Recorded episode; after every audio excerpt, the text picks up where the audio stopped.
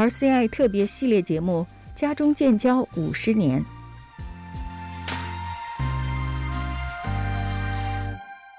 各位好，欢迎来到加广中文台《家中建交五十周年》系列特别节目。二零二零年标志着加拿大和中华人民共和国正式建立外交关系五十年。按照常规，这应该是件值得庆贺的事情。毕竟，加拿大是最早承认中国，并且和他建立外交关系的西方国家之一。但现实是，这两年的加中关系可谓是降到了五十年来的最低点。二零一八年十二月一号，加拿大应美国要求扣押了华为公司的财务总监孟晚舟，并展开了对他的引渡案审理。接着，中方逮捕了加拿大前外交官康明凯和商人斯帕佛。加拿大和西方一直认为这是中国对加拿大逮捕孟晚舟的报复，但中方否认这一点。从那个时候开始，两国关系戏剧性的急转直下。从今天开始，加广中文台推出“加中建交五十周年”特别节目，我们将会采访加拿大政治、学术、外交、媒体领域熟悉中国事务的人士，梳理加拿大和中国建交五十年的历史，介绍加拿大人对中国从友善、期待到茫然和失望。今天是这个系列的第一集，《家中关系活的编年史》，专访傅饶乐。从理想到现实，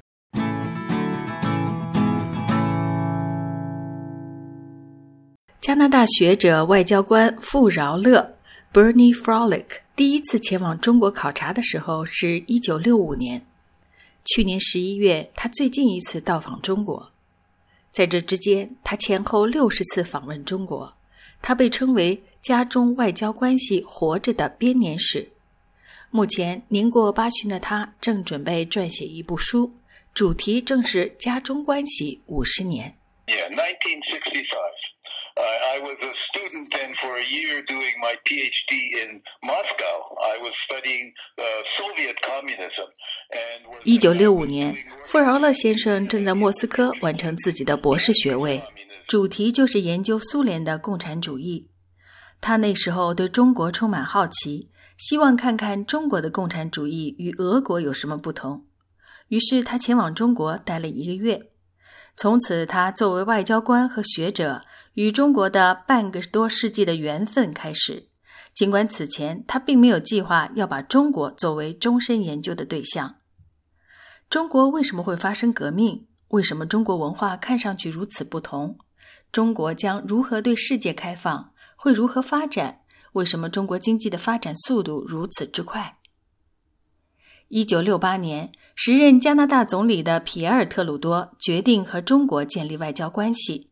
经过两年多非常艰难的谈判，于一九七零年十月正式签署了建交公告。这比美国还早了两年。傅尧乐表示，在正式建交之前，加拿大曾经四次尝试和中国联系。试图建立外交关系，或者呢是设立贸易办公室，但是都是在最后一刻，加拿大退缩了。可能因为加拿大那个时候并不在意中国，也可能是因为美国从中作梗。因为正是冷战高峰期，西方的共识是不和共产国家合作。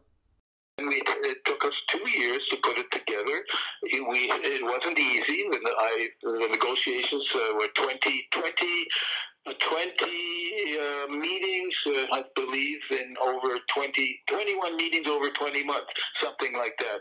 And but then we finally agreed upon it. And the the key the key problem always was Taiwan. 傅尧乐介绍说，如果我的记忆准确，大约是双方在二十个月内谈判了二十一次，其中关键的问题就是台湾。加拿大在一九四三年和中华民国建交。谈判中，中国坚持台湾是中国领土的一部分，加拿大要承认这一点。加拿大断绝了与台湾的外交关系，承认只有一个中国，就是中华人民共和国。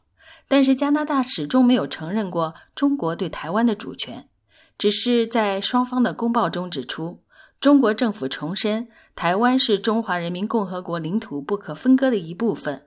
加拿大政府注意到了中国政府的这一立场。傅尧乐介绍说家中在这个立场上都有让步。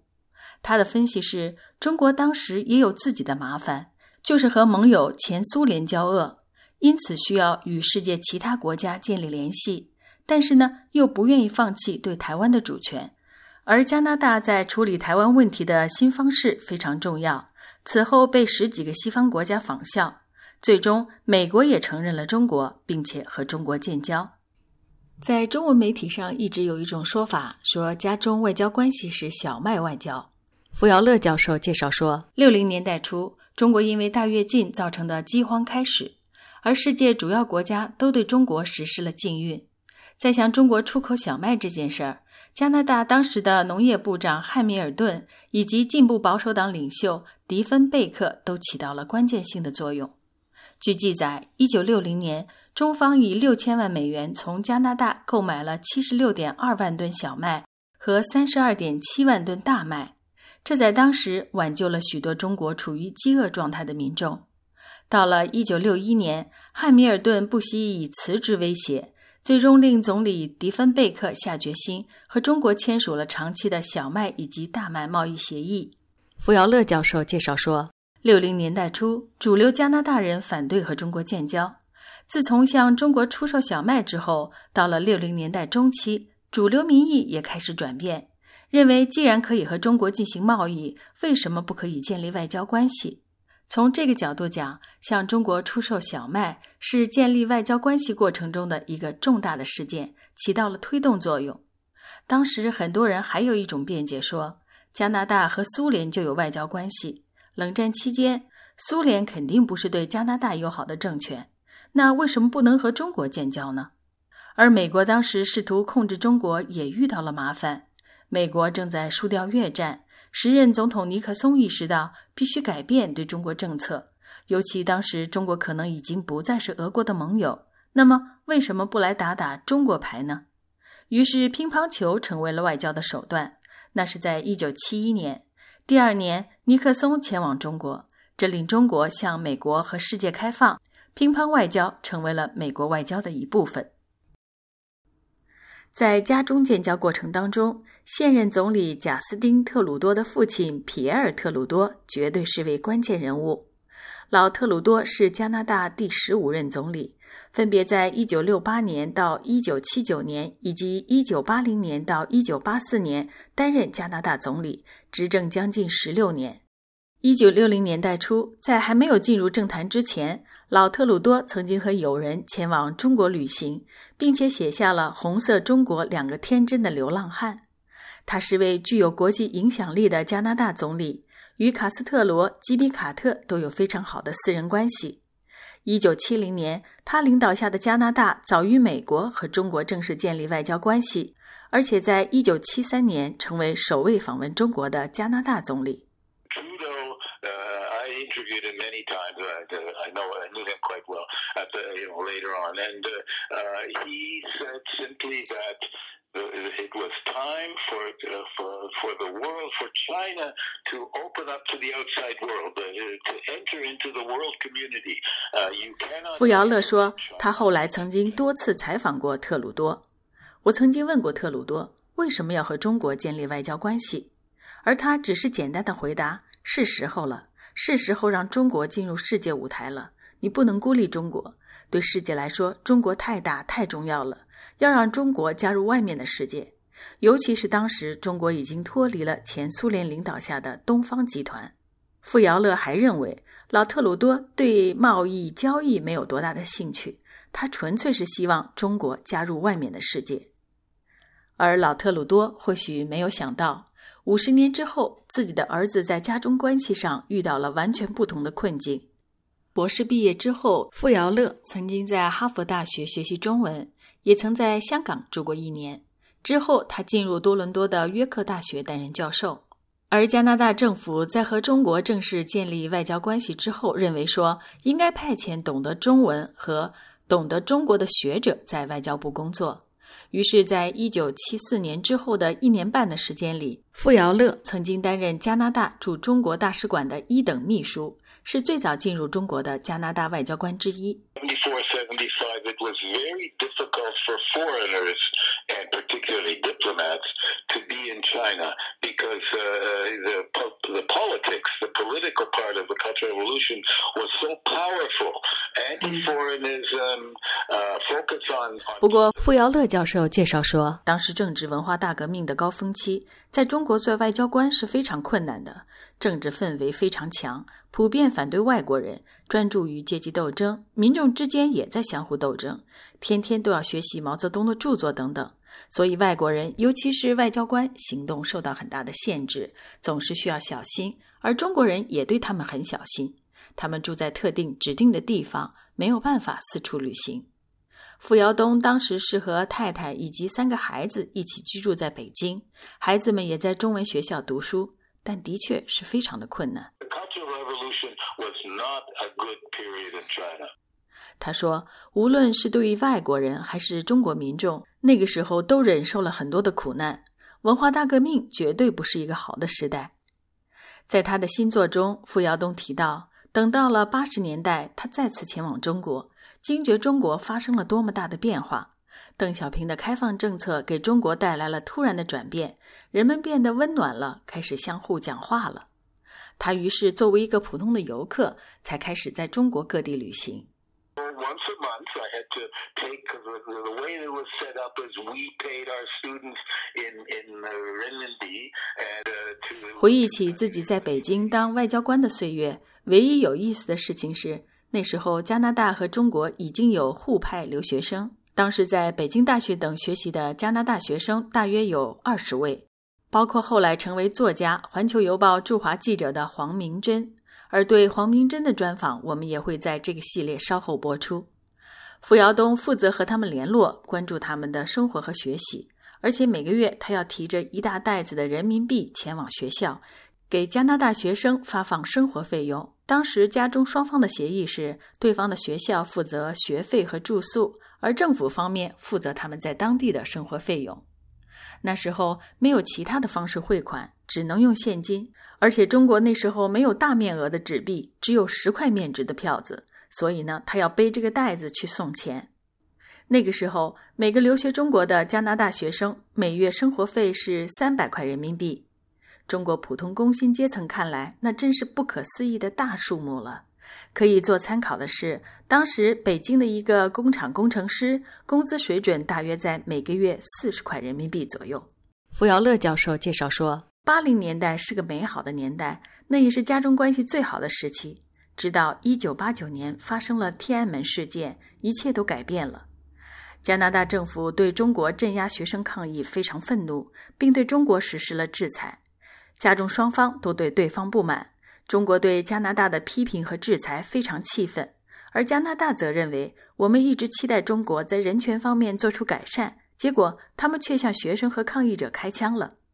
the relationship with China never ever again was exactly as good as it was in the in the mid to late at the end of the 80s. 傅尧乐教授介绍说，家中关系自那之后再也没有恢复到八零年代的样子。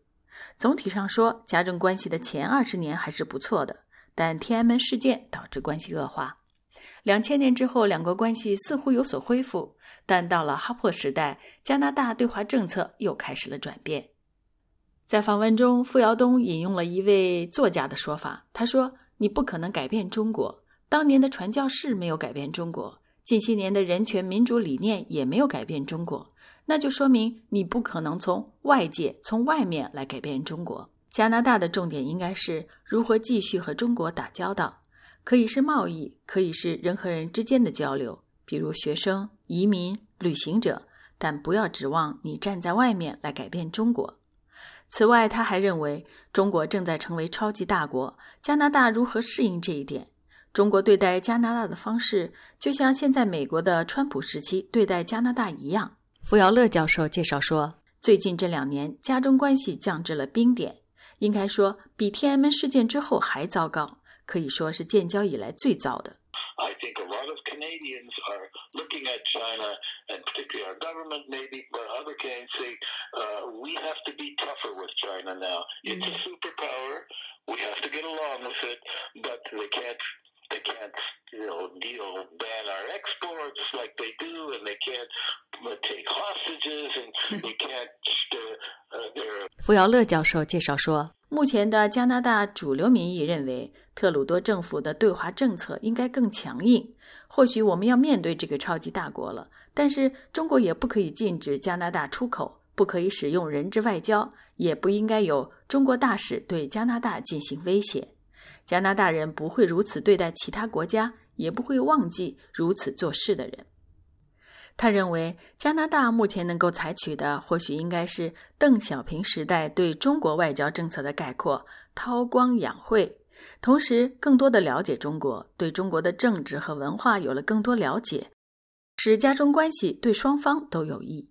接下来还有很多涉及两国关系的问题，比如华为的五 G。如何处置两个 Michael 被关押？孟晚舟案件如何继续？拜登上台之后，加拿大会加入西方联盟，对华政策又会带来什么改变？这些都是很不确定的事情，我们要给时间。从1965年傅尧东第一次前往中国考察，到去年的十一月，他最近一次到访中国。傅尧东前后六十次访问中国，到过二十五个省份，被称为家中关系活着的编年史。